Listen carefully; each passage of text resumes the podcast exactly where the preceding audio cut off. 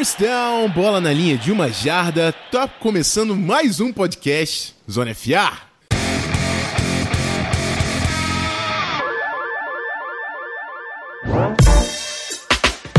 É isso, quase tropecei, hein? É o que acontece, a gente fica meio enferrujado, até a intro a gente erra, mas foi bom o suficiente.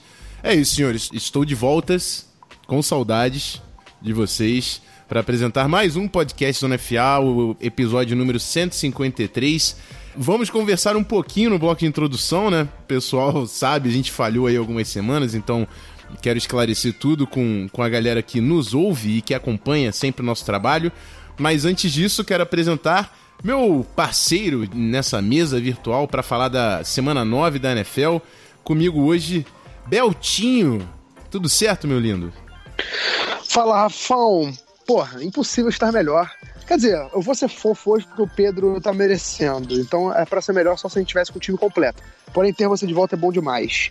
É, tudo certo, tudo maravilhoso. Vamos para, obviamente, para os recadinhos importantes aí que tem muita novidade. É isso aí. Então não vou enrolar ninguém. Vamos direto pro recadinho que eu quero falar mesmo de NFL nesse programa. Então, bora lá.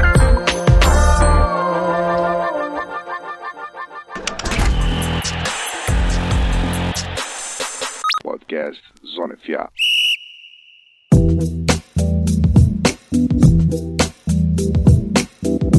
Bom, rapaziada, vamos esclarecer o que aconteceu, né? O, o Gui saiu do Zona FA, eu tive que fazer uma pausa e isso acabou dando uma bagunçada aí na nossa equipe para continuar o nosso cronograma. A gente estava sem ninguém para fazer as artes dos episódios e tudo mais. Enfim, o Zona FA está agora um Zona FA 2.0. Temos uma nova equipe e eu faço questão aqui de apresentar para vocês quem vai participar aqui com a gente no Zona FA para colocar o episódio no ar, todos os episódios, que é o Cleverton da Mega Sonic Podcast, está na Casa do Corvo, era meu parceiro também no MVP. E o Felipe da Cover Football, que é uma página do Instagram que está sempre colocando novidades de college football, de NFL, eu recomendo demais que você siga o trabalho dos caras e entre no link dos dois, porque sem eles não haveria Zona FA tão rápido assim de volta no feed de vocês. Então, segue lá, agradece o Cleverton, agradece o Felipe e vamos manter o Zona FA lá em cima com conteúdo de qualidade como sempre foi, que a gente faz questão de manter. O segundo ponto é que o Zona FA não tem mais um PicPay, pelo menos no, no futuro breve. Até o final do ano a gente encerrou as nossas assinaturas. Eu quero reorganizar a capacidade de trabalho da nossa equipe para não ter nenhum incentivo no PicPay que não estava sendo cumprido e isso estava acontecendo com uma certa frequência. Então, até o final do ano a gente fechou as assinaturas do PicPay. Eu trouxe todo mundo que já apoiou o Zona FA algum dia e coloquei no grupo e eles vão ficar no, no locker room de graça até o final do ano para a gente reestruturar esse PicPay e o nosso locker room para o ano que vem. É um rebuild nessa franquia chamada Zona FA e a gente conta com todo mundo junto com a gente também nesse processo. Mas o que não falha? O que não falha é a nossa equipe de redação, que está sempre produzindo o, os textos, o Playmakers da semana e o Rookie Watch do Claudinei, e os melhores confrontos da semana da Cássia. Vale muito a pena você conferir os textos deles, zonefa.com.br para você ter acesso a esse conteúdo. E é isso. Se vocês têm alguma dúvida, se vocês querem trocar qualquer ideia, se vocês estão insatisfeitos por qualquer motivo com o Zona FA, o que aconteceu aí nos últimos tempos, o nosso Instagram, o meu Twitter, o Twitter do Belt, tá tudo aberto para você vir e trocar uma ideia com a gente, sempre com educação. Por favor. E é isso. Você né? quer falar alguma coisa, Belt? Não, eu só ia falar um negócio. A gente tá em rebuild, mas sem tancar. Sim. Beleza? Sim, não somos o Dolphins. É importante, exatamente. É importante fazer essa, descri essa descrição. Exatamente. Tá? Essa distinção. A gente tá que nem o pai que, a gente tá em... que é esquina, que você só contrata o Kirk Exatamente. É um... exatamente. Outro nível, outro nível. Mas é isso. Então é isso, galera. Chega de recadinho. Muito obrigado a todo mundo que está sempre com a gente, que compartilha o episódio, que ouve o episódio, que manda review no iTunes que segue a gente no Spotify, que segue a gente no Twitter, retweeta nosso conteúdo. Vocês fazem isso aqui acontecer. Eu queria agradecer imensamente, de verdade, pela moral que vocês dão pro Zona FA. E é isso. Bora pro primeiro bloco, bora falar de NFL, o roundup rápido da semana 9. Voltamos já. Bom,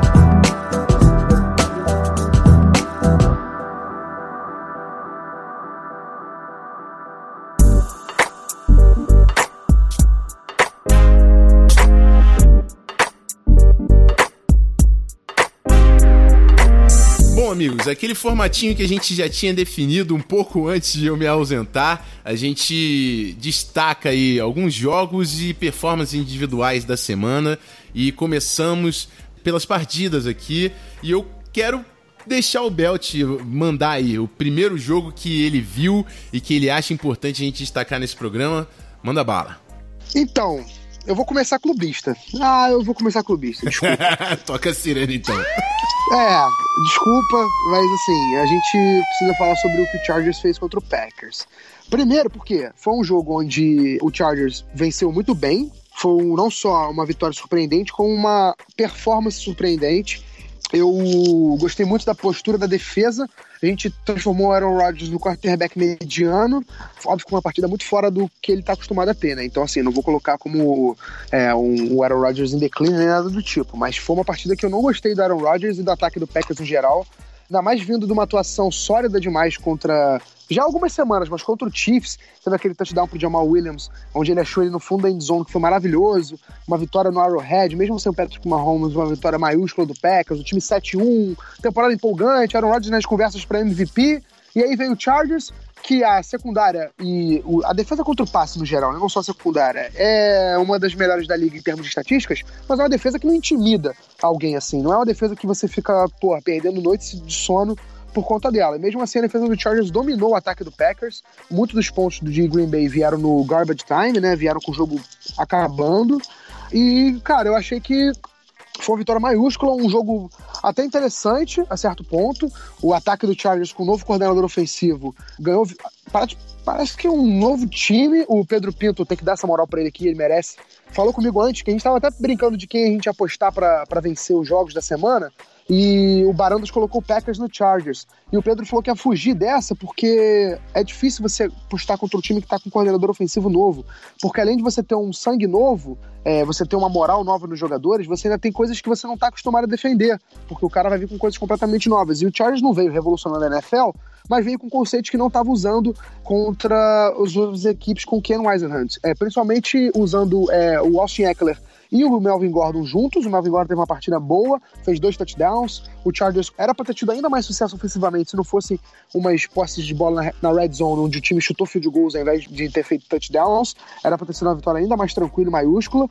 Mas eu gostei muito da atuação do, do time de Los Angeles, cara. Achei que foi uma atuação sólida, me deixou um pouco animado pro futuro. E eu espero que esse time não estrague tudo na quinta-feira enquanto enfrenta o Raiders. Esse foi o meu jogo de destaque. A gente tem algumas outras partes para falar. Eu não posso deixar de falar do Lamar Jackson e do, do Ravens, né? Não só do Lamar Jackson, é, em relação ao Patriots, como foi feito o plano de jogo. O Ravens conseguiu ir no, no, ponto fraco do Patriots e uma vitória até certo ponto surpreendente. Eu coloquei o, o Ravens vencendo, o Rafão colocou o Ravens vencendo, mas a gente não esperava que fosse da maneira que foi, né, Rafão?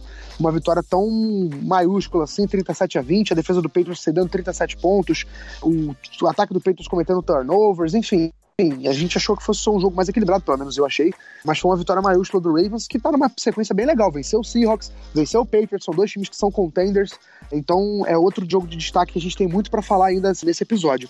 Eu deixo esses dois jogos de destaque. Eu começo com o meu clubismo de, de lei, né? Porque eu tô muito feliz, porque eu esperava uma derrota do Chargers, o Chargers jogou muito bem. E eu também destaco a vitória maiúscula do Ravens em cima do Patriots, né? Tirando a invencibilidade do time do Bill Belichick. E você, Rafão, o que você tem pra gente? É isso aí. Primeiro eu vou comentar aqui que, de fato, né, eu apostei Ravens contra Patriots no palpite certo, mas foi um palpite ousado, né? A gente sabe que nunca é fácil você apostar contra o Patriots, não à toa foi a primeira derrota do Patriots. É um time muito forte, o Patriots não deixa de ser um time muito forte por causa desse jogo. O grande lance desse jogo é Lamar Jackson a defesa do Patriots que não cede touchdown para ninguém, amigo. Nem, na, nem na, com uma AK-47 você consegue entrar na endzone dos caras. Mas o Lamar Jackson consegue porque foi uma dinâmica completamente diferente, com muito option, correndo muito com a bola. E aí ainda tem o Mark Ingram, que é um grande running back, cara. A gente esquece da importância desse jogo corrido. O próprio Gus Edwards também é muito eficiente quando tem suas carregadas. E a defesa do Patriots teve muita dificuldade para parar esse ataque terrestre do Ravens que impõe a dinâmica, a fisicalidade. A DL começa a jogar diferente quando vê que não consegue controlar a linha de scrimmage, então deu um mandou realmente no jogo, não é? talvez o placar 37 a 20 não seja um atropelo, mas a scrimmage do Patriots foi atropelada, porque eles não sabiam como controlar a linha frente ao ataque do Ravens. Mas o grande ponto é, isso aqui, temporada regular, Ravens ganhou do Patriots, beleza. Ravens, se você não é campeão no final do ano, ninguém vai lembrar que você ganhou do Patriots na temporada regular. E o grande lance é o seguinte: esses times devem se enfrentar nos playoffs. E aí, o Patriots já enfrentou o ataque do Ravens. Então, amigo, esse segundo jogo vai ser cascudo demais. Cascudo demais, porque Bill Belichick não costuma ceder duas vezes a, a, mesma coisa. Então, vai ser um jogaço. Eu já tô ansioso pra caramba pra ver Ravens e Patriots nos playoffs. Isso tem que acontecer. Brady e Lamar Jackson, enfim, são times que tem que estar tá na pós-temporada e eu quero ver de novo. Sobre o Chargers, eu tinha acabado de comentar também com o Belt ali no, no grupo do Fórmula Net, cara. O, o, o, Belt falou da troca do coordenador ofensivo e o Anthony Lynn foi mais fiel ao jogo terrestre. O retorno do Russell Okung tem sido extremamente importante para essa linha ofensiva. E o Melvin Gordon que parece evoluir, né? Não é, não é mais aquele Melvin Gordon que tava todo mundo xingando nos últimos jogos teve um jogo muito sólido, o Austin Eckler é importante. Se o Anthony Lynn consegue puxar esse jogo terrestre, com um pouquinho da ajuda dessa linha ofensiva que pode ainda construir uma certa sintonia nessa temporada, você tem Mike Williams, que teve o primeiro jogo da carreira de 100 jardas, você tem Keenan Allen, você tem Hunter Henry, que também jogou muito bem. Esse time tem armas, a gente sabe do talento. Na, antes da temporada regular começar, a gente colocava o, a defesa e o ataque do Chargers entre os principais grupos da NFL. Esse time tem talento. Então agora é hora de você usar esse gatilho que você venceu o Packers, que é um time forte na temporada, para você engatar e se estabelecer como um dos times principais que podem chegar, obviamente, na pós-temporada da NFL. Depois de eu falar desses dois jogos, o, Belt, eu vou fazer o contrário do que você fez. Eu vou na, pra corneta. Que eu vou falar de Vikings e Chiefs e não Ih, lá vem. Não tem como não falar de Vikings e Chiefs. E eu não vou nem falar de uma forma. Eu não vou pistolar que nem eu fiz contra aquele jogo do Bears. É óbvio que o Vikings tinha que vencer, tinha condição de vencer. Você, é o, tudo bem que é Arrowhead Stadium, é um ambiente complicado, mas Matt Moore, cara, você tem que vencer o Chiefs com Matt Moore. O Vikings tinha que vencer, cedeu muita big plays. Eu não acho que o, o ataque foi o problema. Para mim, o ataque, o principal problema do time do Vikings nesse jogo em Kansas City foi a defesa cedendo 26 pontos. 23 pontos pro Vikings tem que ganhar, principalmente fora de casa. Você tem que fechar a casinha e vencer esse jogo. Mas o Matt Moore teve o segundo jogo consecutivo muito, muito bom. Eles quase venceram do Packers na, na, semana 8, foi no detalhe. Conseguiram vencer agora do Vikings dentro de casa, e isso fala muito sobre o grupo do Kansas City Chiefs. Não é só Patrick Mahomes passa longe de ser Patrick Mahomes. Esse é um time muito bom, que tem um quarterback excelente, que nesse time vira MVP. E, meu irmão, a gente fala tanto de NFC, mas Chiefs, Ravens e Patriots, três times nesse nível, jogando em alto nível na pós-temporada, é uma coisa que na AFC a gente não vê todo ano e parece empolgar muito mais a Conferência Americana em 2019 em relação à disputa de playoffs e o time que vai chegar no Super Bowl lá no final. Deixa eu ver se tem mais algum. Tem mais algum aqui, Belt, que você queria falar? Cara, eu vou falar de um. Eu, vou, eu vou, eu vou, eu vou te atravessar. Eu tenho que falar do 49ers e, e Arizona Cardinals. Foi um baita jogo. O que eu tenho que falar? Primeiro, porque eu já tô recebendo hate de tudo quanto é lado, porque no ranking, no Power Ranking da NFL Brasil, eu coloquei o Saints número 1. E aí todo mundo, como é que o Niners ganhou? Tá invicto e caiu. Porra! Como é que caiu? Power Ranking, a lista dos times mais fortes naquela semana na NFL. Eu não tenho como falar que o time mais forte da NFL sofreu para bater o Arizona Cardinals. O 49ers sofreu para bater o Arizona Cardinals.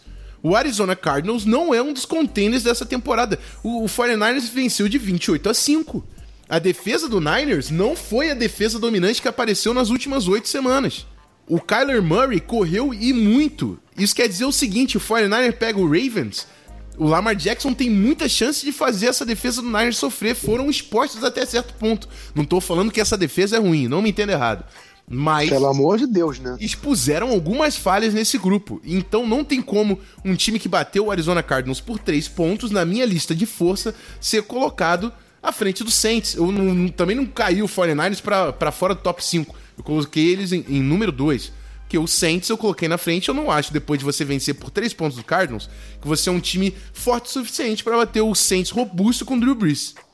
E, Rafão, permita-me também acrescentar um argumento ao seu, à sua colocação em relação ao Saints no, primeiro. A única derrota do Saints foi no jogo onde, onde o Drew Brees machucou onde você, a gente sabe que é muito difícil você fazer um ajuste dentro do próprio jogo para um quarterback novo. Sim. Né? Então, assim, o, o, o, Terry, o, o Teddy Bridgewater entrou no meio do jogo, fora de casa contra o Rams, numa situação completamente adversa. O Sean Payton teve que rasgar tudo que ele tinha planejado para aquele jogo e tentar construir do zero, no meio do jogo, um plano de jogo para o Teddy Bridgewater. Então, assim, é uma derrota que a gente coloca na conta do, do Saints né, na temporada, na, na, na, coluna de derrotas, mas é uma derrota com asterisco. Porque a gente sabe o que seria muito diferente se o Saints tivesse o Drew Brees em campo e se não tivesse o Drew Brees em campo, tivesse uma semana para preparar, como teve nos outros jogos com o Terry Bridgewater, e a gente viu que o Terry Bridgewater pode entregar uma performance de qualidade como titular. E ainda teve a questão do fumble retornado pelo Cameron Jordan, que os juízes não apitaram. Mas enfim, se eu ficar entrando nesse, nesse é, no, no, âmbito da arbitragem também não, não, é um lugar muito legal pra gente. Mas enfim, tem que colocar isso em consideração, porque a derrota do Saints não foi uma derrota onde o time é, jogou muito mal, estava completo, enfim, foi uma derrota dentro de um jogo onde você perdeu e teve que recorrer a um, a um reserva que você não tem tanta experiência no ataque em volta dele. Então eu concordo com você que o Saints é o melhor time da NFL no momento, porque é o time com as melhores performances sem o seu melhor jogador. Mas eu sabia que vinha hate do Power Ranking. Pode vir que as costas estão grossas. Eu TD, é. essa pausa, voltei cascudo. Então pode vir. Mas é isso. Bora seguir na nossa pauta aqui, partir para as performances individuais e a gente sempre começa com os comandantes, os quarterbacks. E eu quero que o Belt mande aí o, o nome dele para essa semana entre os principais passadores na semana 9 da NFL. Olha, apesar de eu ter falado do Saints e do 49ers agora, dando a entender que eu prefiro o Saints do que o 49ers, eu realmente prefiro hoje, eu vou ter que dar uma moral pro Jimmy Garoppolo. Porque ele teve o primeiro grande jogo dele, em termos de estatísticas, né? Se a gente olhar só números, ele teve o primeiro grande jogo dele pelo 49ers na temporada. Eu acho que foi o jogo onde ele precisou mais aparecer e foi um jogo onde ele entregou mais. Foram quatro touchdowns lançados, um aproveitamento de mais de 70% dos passes completos e a vitória do 49ers passou diretamente pela performance dele. O 49ers já venceu outros jogos da temporada, onde o time correu muito bem com a bola e teve uma performance defensiva dominante. Não foram os casos da vitória contra o Arizona Cardinals na quinta-feira. O Jimmy Garoppolo teve um papel fundamental na vitória do 49ers e eu destaco ele para essa semana justamente por isso porque muita gente colocava em dúvida o 49ers ia precisar do Jimmy Garoppolo se ele ia entregar, e ele parece que entregou. Eu não estava achando a temporada dele ruim, mas ele estava com alguns turnovers a mais, estava com performances um pouco discretas, até pela construção das jogadas, né, pelas, pela construção dos jogos. O 49ers não precisava muito correr atrás do placar, não precisava colocar muito jogo no ombro dele. E aí, quando precisou, quando precisou para valer, ele estava lá para colocar o 49ers no caminho da vitória contra o Arizona Cardinals. Então, o meu destaque vai para ele. Outro destaque que eu tenho para a semana é o Lamar Jackson, porque o Lamar Jackson ele venceu o Patriots junto com o Ravens, correndo com a bola, passando a bola e com a cabeça. O Lamar Jackson se mostrou muito tranquilo durante o jogo e assim, a gente sabe que é um jogo de temporada regular que não vai definir o futuro de ninguém. Quer dizer, pode até definir, mas não vai ser algo de vida ou morte. Mas é um jogo com muita pressão, porque você pega o time invicto, atual campeão, uma defesa com estatísticas históricas, né? Podemos colocar assim, e uma, um certo tipo de pressão em cima do Ravens, né? E do, e do Lamar Jackson.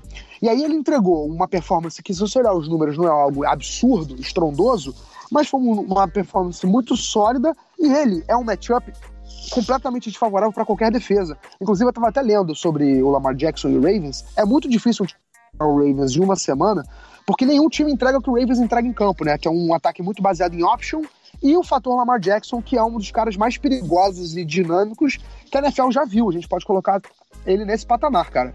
Eu acho que não é nenhum exagero colocar o Lamar Jackson nesse, nesse grupo seleto aí de Michael Vick, de, enfim, Randall Cunningham e outros outros jogadores, Steve Young, enfim dá para colocar o Lamar Jackson nesse seleto grupo pelo que ele tem apresentado na sua carreira até agora. Então, assim, eu coloco ele como destaque.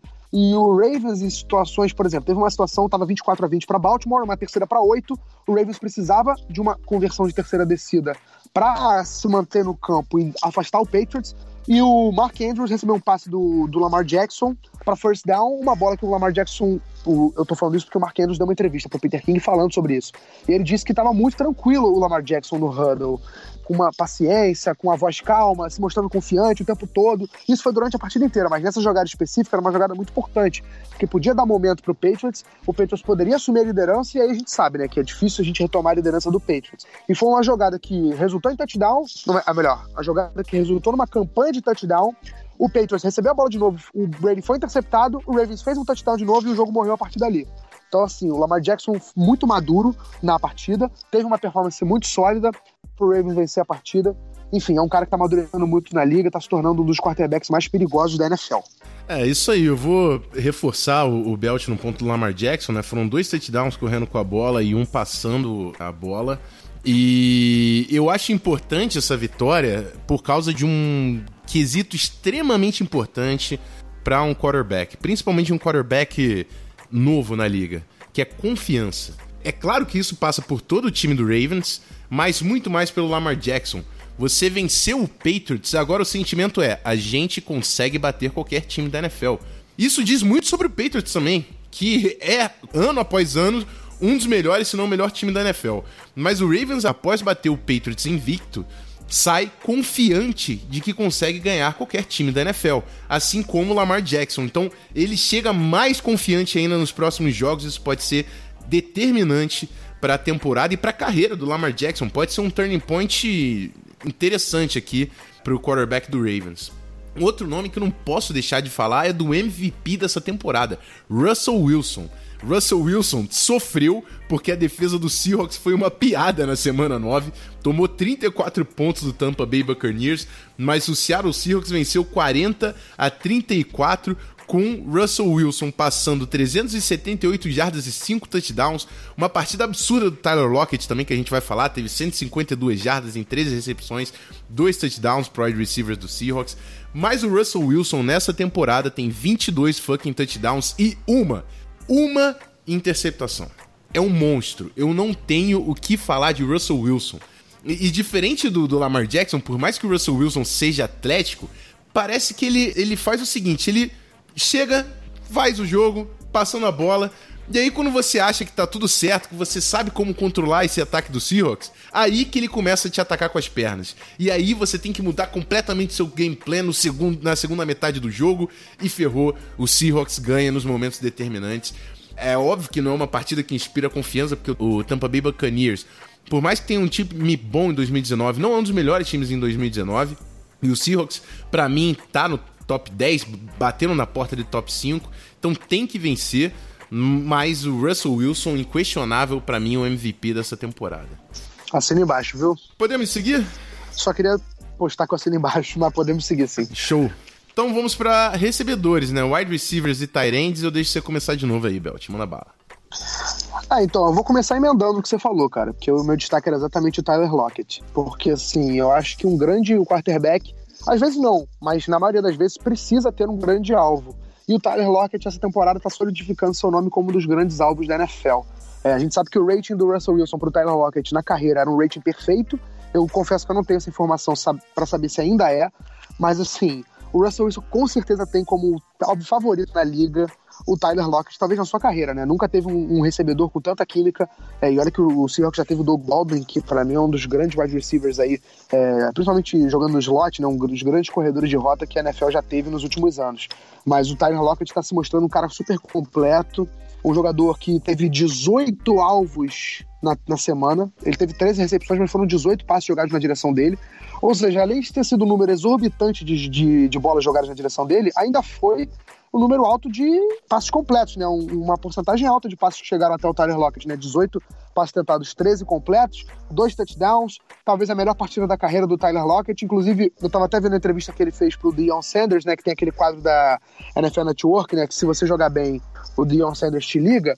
E o Deion Sanders até fala com ele brincando assim: pô, se eu chegasse para você e falasse duas coisas antes do jogo, você acreditaria? A primeira é: vocês vão para prorrogação contra o Tampa Bay você vai receber 18 bolas e vai conseguir segurar dessas 18, 13 passes.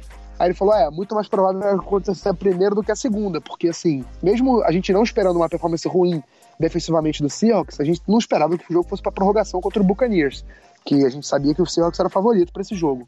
Agora, acho que mais surpreendente do que isso é você ver 18 alvos para um jogador e 13 recepções.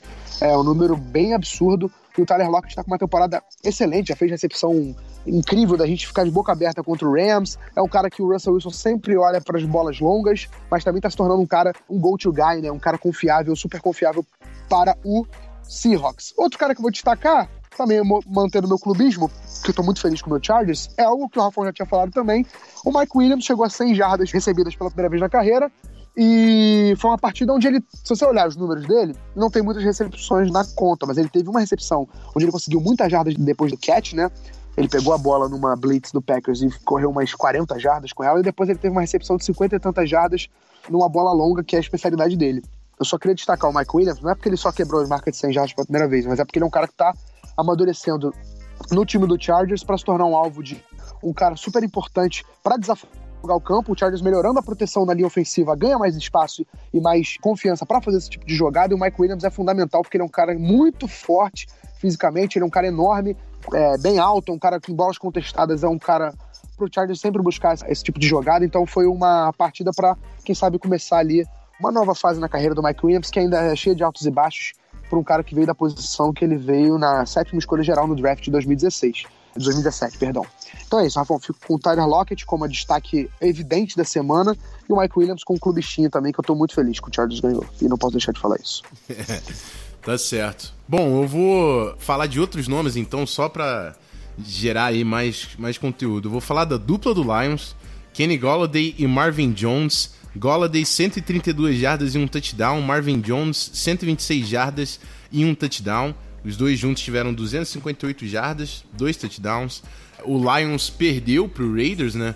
Foi um jogo bem apertado de, de, Detroit, 31 a 24. O Raiders tendo um bom jogo. O Josh Jacobs continua sendo um grande running back. E o Matthew Stafford vem tendo uma das melhores temporadas na carreira. Muito por conta, claro, dessa dupla que tá jogando muito bem, do, do jogo corrido começa a aparecer, a linha ofensiva também evoluindo, mas a defesa do Patricia não tá entrando também tanto em jogo. Mas são destaques aqui do grupo de wide receivers. Além deles, não tem como não falar, né? A gente falou de um monte de nome e não falou do menino Mike Evans, que quase toda semana tem quase 200 jardas. Dessa semana 9, ele teve 180 jardas e um touchdown. Não tem, eu não sei como o Mike Evans tem números tão absurdos, mas semana após semana parece que ele tem 180 jardas. Mais uma vez, 180 jardas e um touchdown para o go-to guy do Tampa Bay Buccaneers. Vamos então para running backs. É isso? Deixa eu acompanhar aqui minha pauta. É isso.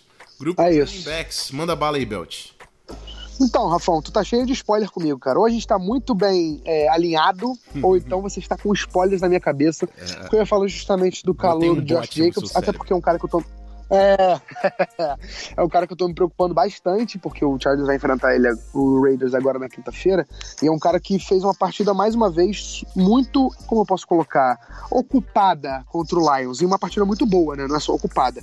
O Jacobs teve 28 corridas para 120 jardas e dois touchdowns e recebendo a bola, é, acabou que não, não teve nenhuma não impacto, mas correndo com a bola foi isso aí, 28 corridas para 120 jardas e, e dois touchdowns. É um cara que vem quebrando recordes dos calores do Raiders, é um cara que vem sendo talvez o principal playmaker desse ataque de Oakland, inclusive colocando Oakland nos jogos, né? Oakland tem sobrevivido às partidas e vencido alguns jogos muito por conta da performance do calouro. Então eu coloco ele nessa, nessa brincadeira. Ele é um cara que no pré-draft já tinha uma hypezinha em volta dele. É um cara que a gente já esperava que fosse ter um impacto legal nesse ataque do John, do John Gruden. Mas parece que ele está até superando as expectativas com mais uma performance dominante contra o Detroit Lions. E o outro cara, eu vou pegar as estatísticas dele aqui certinho, mas eu não posso deixar de falar do MVP dos running backs na temporada. 146 é, jardas e dois touchdowns. É, dois touchdowns, mais um touchdown recebido também, né? Foram três touchdowns, foi um hat-trick do Christian McCaffrey, um touchdown de 50 tantas jardas. Cara, eu não sei dizer até que ponto é mérito da linha ofensiva ou do, do Christian McCaffrey, mas a gente já teve muitos touchdowns do Christian McCaffrey para mais de 50 jardas na temporada. Já são três ou quatro, se não estou enganado. Então, assim, alguma coisa está acontecendo de bom em Carolina para isso acontecer. É óbvio que tem uma parcela de mérito da linha ofensiva. Então, assim, o McCaffrey é um cara que eu acho que não é nenhum exagero colocar na discussão para MVP. Eu acho que ele não vai ganhar, porque a importância de um quarterback no time vai ser sempre o fator decisivo para uma, uma decisão de MVP. Mas ele é um cara que está na conversa, porque assim, os, os números dele são absurdos. toda semana, semana sim, semana não, ou melhor, semana sim, semana também, ele coloca números absurdos no stat sheet. É, esse, essa semana foi mais uma vez 160 jardas corridas, dois touchdowns, recebeu para mais um. O Panthers só tá no, no, na temporada ainda vivo é, por conta das performances dele. É um cara que é, comanda as ações do ataque. A gente se colocar até uma semana, agora semana passada, acho que mais 50% dos snaps ofensivos, das jardas ofensivas do time, eram oriundas do, do Christian McCaffrey. Então a gente sabe que ele é um cara que faz muita diferença nesse ataque e é um cara que tá jogando demais e precisa ser destacado toda semana, e essa não foi diferente, né? O cara que faz três touchdowns e joga do jeito que jogou não pode deixar de ser falado aqui no podcast. É isso aí, Run CMC. Não tem. Sem comentários, cara. Eu sou fã demais desse cara. Para mim é o melhor jogador de futebol americano hoje. Ele é muito completo. E o Panthers depende desse cara. E ele tá ressuscitando a carreira do North Turner, que já tava enterrado, já benzido, fora da liga. E ele conseguiu aí usar o Christian McCaffrey. É, cara, claro que eu tô brincando. O North Turner conseguiu aí utilizar o McCaffrey na melhor forma possível para o seu ataque, tá produzindo, mesmo sem o Cam Newton, a partir do running back que, que temporada vem fazendo. Acho que eu não tenho muito mais o que evoluir no grupo de running backs, vou partir para os atletas de defesa.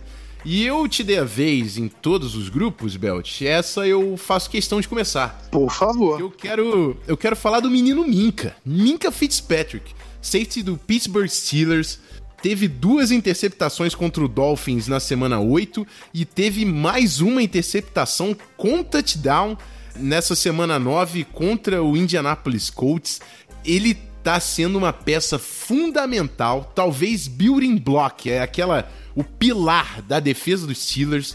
Esse cara é para ser o pro, é para ser o pro jogando agora de safety, né? Acabou esse lance de que ele pode ser corner, safety nickel de caralho. Ele agora é um safety na defesa dos Steelers e tá jogando muita bola. Tá jogando muita bola, não tem que falar. Ele consegue, ele consegue jogar perto da scrimmage, mas cobrindo, principalmente deep zone, cara. Tudo que você quer é, um, é um achar um safety que tome conta do fundo do seu campo. É o verdadeiro safety, o segurança da defesa. E o Minka Fitzpatrick é um grande segurança para sua defesa e ainda gera turnovers que sequência que ele tá tendo. Eu sou fã desse cara e para mim ele mudou completamente a cara da defesa dos Steelers e é uma, uma grande troca aí para Pittsburgh. Uma pena, é claro, que Mason Rudolph é difícil de assistir. Ainda assim, Pittsburgh conseguiu ganhar do Indianapolis Colts essa semana, mas Minka Fitzpatrick é para mim o destaque de longe dessa semana entre os atletas de defesa. Quer falar de mais algum nome, Belt? Cara, eu ia ficar nos Steelers também porque tem um cara nessa defesa que eu acho que ele é até pouco falado, viu? Que muita gente fica colocando o TJ Watt como o melhor jogador dessa defesa, talvez o melhor pass rusher, e eu concordo, né? Eu não vou discordar dessa, dessa afirmação. Mas tem um cara chamado Bud Dupree que joga muita bola também. E nessa semana, ele teve um fumble forçado, um fumble recuperado, dois sacks contra o Colts. E a linha ofensiva do Colts não é uma linha ofensiva peneirona, não. É uma linha ofensiva respeitada na liga e a gente sabe que é difícil fazer isso no Colts. E o Bud Dupree, junto com, obviamente, o setor todo do front seven do, do, dos Steelers, teve uma, uma, um papel fundamental nessa vitória. É uma vitória o Rafa falou, venceu muito bem o Colts, apesar do Mason Rudolph, o Colts também não jogou com o Jacoby Brissett durante muito tempo, né? Ele saiu machucado. Mas enfim, de qualquer forma, uma vitória merecida, uma vitória importante do Steelers estar vivo. E o Bud Dupree eu coloco nessa equação aí. O Minka Fitzpatrick, eu, cara, é um cara que eu acho que a gente já era fã dele de desde Alabama, né, Rafael? Um cara que participava das reuniões com os técnicos junto com o Nick Saban em Alabama, um cara que sempre foi um super respeitado, sempre foi um líder no vestiário de Bama, que é uma, um feito, né, uma, uma informação super relevante que diz muito sobre a personalidade do cara. Em Miami, não vou dizer que ele deu errado, né, mas ele estava sendo muito utilizado em muitas funções e não se destacava em, em nenhuma. Miami viu a oportunidade de trocar os Steelers também, mérito totalmente do, do, do front office dos Steelers, que identificou uma necessidade no, na sua defesa e foi buscar, mesmo que pagando uma escolha de primeira rodada hoje, eu tenho certeza que ninguém está arrependido disso. Os Steelers praticamente escolheram um jogador pronto para NFL, um cara que ajudou plug and play, né? Entrou na defesa, já está fazendo impacto imediato com uma escolha de primeira rodada. A gente espera que seja exatamente isso que uma escolha de primeira rodada faça. Então, não dá para dizer que foi caro. Acho que o Steelers está super feliz com o Mika Fitzpatrick e o Buzz Dupree também merece o meu destaque nessa semana. É isso aí, eu só vou falar do último nome, o Harold Landry, o pass rusher do Tennessee Titans, que teve um sack, uma interceptação e um passe desviado, também foi bem ativo em Baita. diversos campos, diversos setores aí da defesa do Titans, apesar de ter perdido pro Carolina Panthers. É isso. E eu, e eu segurei muito para eu segurei muito para não falar de Melvin Ingram e Joey Bosa. Mas eu preciso falar esses Cara, dois Joey nomes aqui Bosa- antes de Joey acabar. Bosa tá tendo uma puta temporada também, cara. Todo mundo tá É. falando do Nick Bosa porque ele chegou agora, mas o Joey Bosa também tá tendo um baita ano. Eu, inclusive, eu acho que o Joey Bosa tá jogando o que tá jogando justamente pra nego não falar tanto do irmão dele. Assim, galera, olha só, eu existo, tá? Aquela tô aqui. motivaçãozinha. né? É, exatamente. Pra chegar no almoço de família, o irmão dele não ficar zoando ele, entendeu?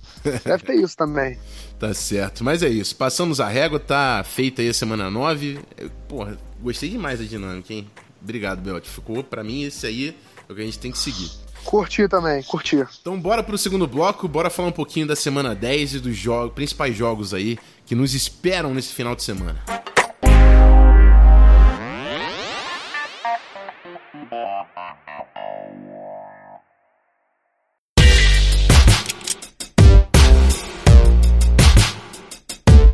Bom, amigos, semana 10 da NFL. A gente começa quinta-feira com Chargers at Raiders. Temos Ravens e Bengals, rivalidade de divisão. Detroit Lions contra Chicago Bears. Em Chicago também, rivalidade de divisão.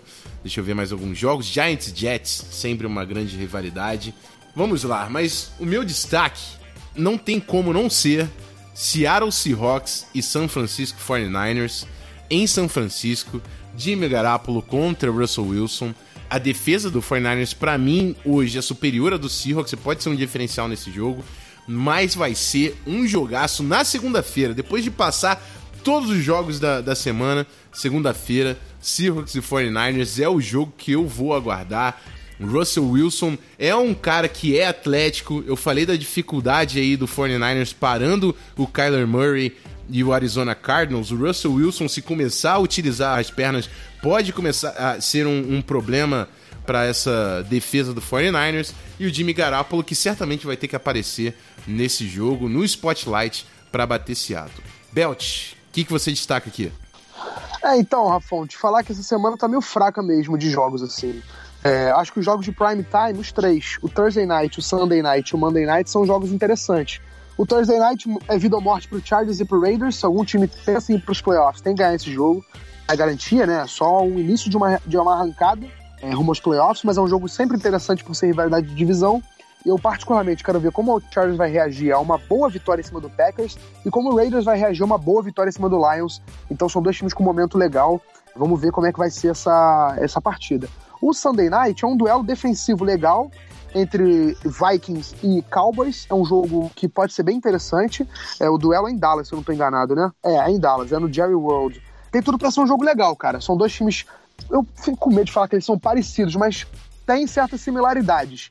É, são dois times com, com defesas fortes, com quarterbacks ali beirando o muito bom, talvez o elite, entre Dak Prescott e Kirk Cousins. São quarterbacks ali medianos para bom, não são caras game changers, não são jogadores espetaculares, mas são quarterbacks sólidos. Dois running backs espetaculares, né? Dalvin Cook e, e Ezekiel Elliott, enfim, são, são dois times equilibrados que tendem a fazer um jogo equilibrado e pode ser um duelo interessante. E, obviamente, você já tinha destacado, mas o grande jogo da rodada. E, aliás, que bom que é no Monday Night. Primeiro, porque dá tempo da gente ver o jogo sozinho, né? Isolado de tudo, então a gente tem calma para estudar e ver o jogo. E também porque é bom para valorizar o Monday Night, cara. Os Monday Night têm sido.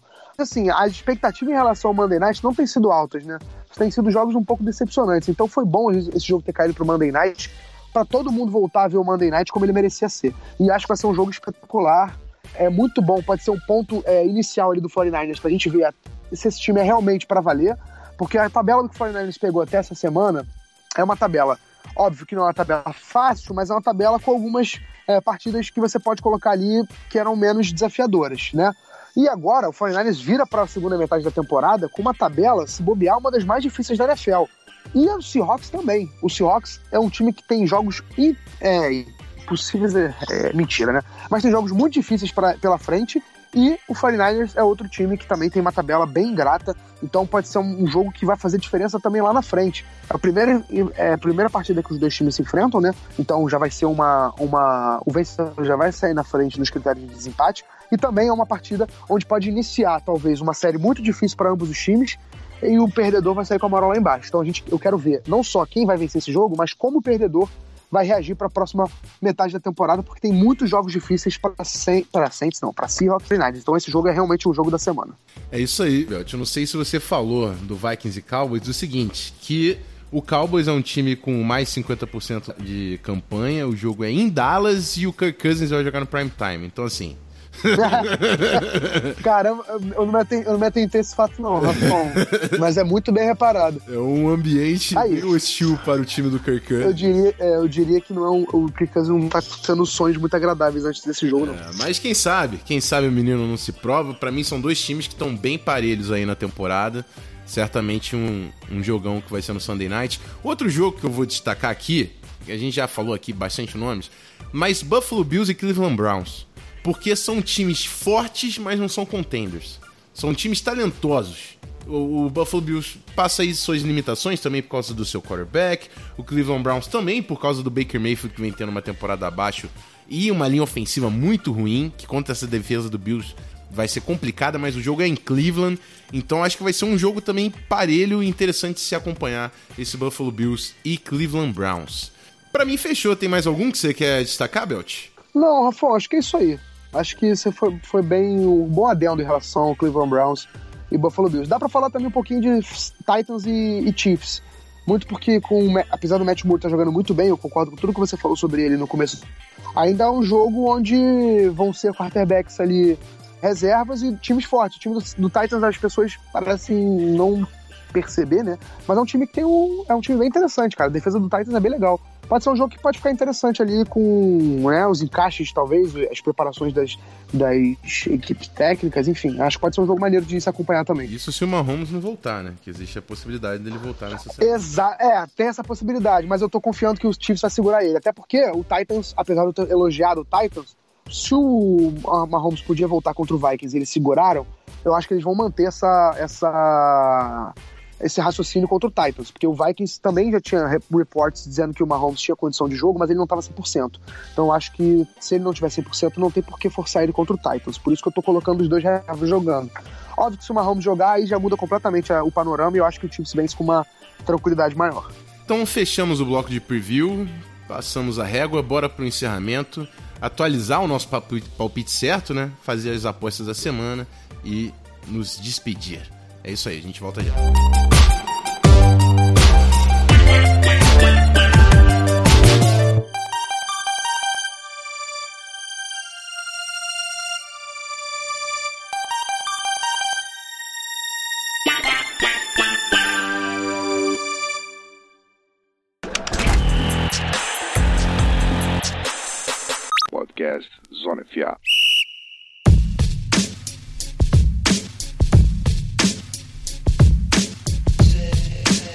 Isso, amigos. A gente já começa o nosso bloco de encerramento com o palpite certo e as apostas, né? atualização aí do nosso ranking. O Otávio Neto agora dispara em primeiro lugar, isolado com sete acertos e dois erros.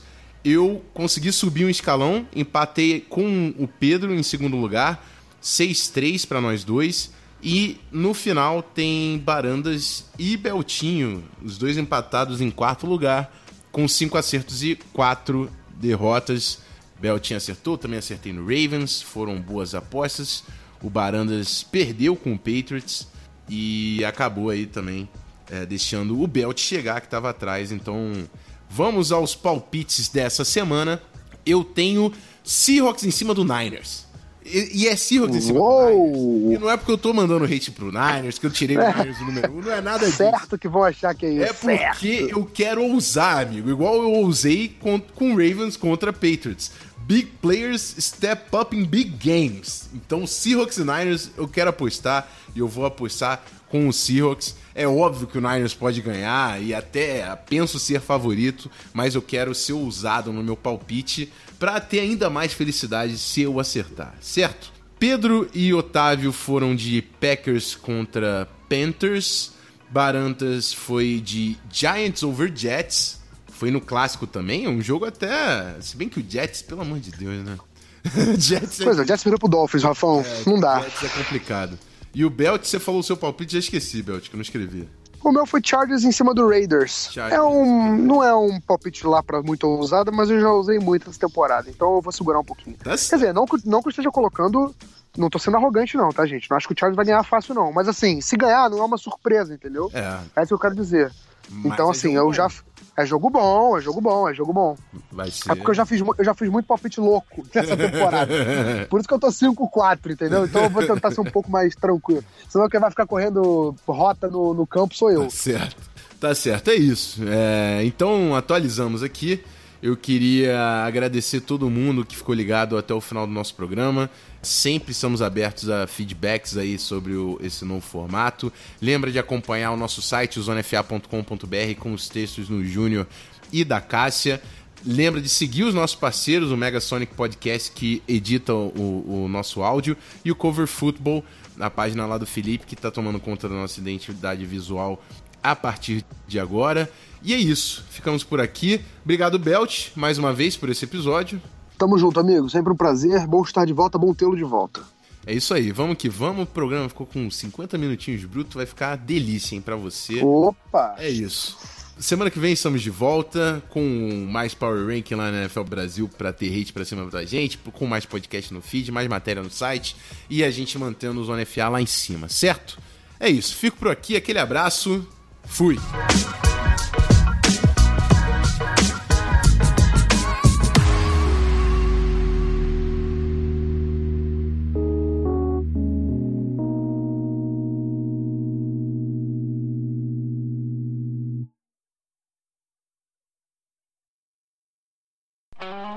Esse podcast foi editado por Megasonic Podcasts.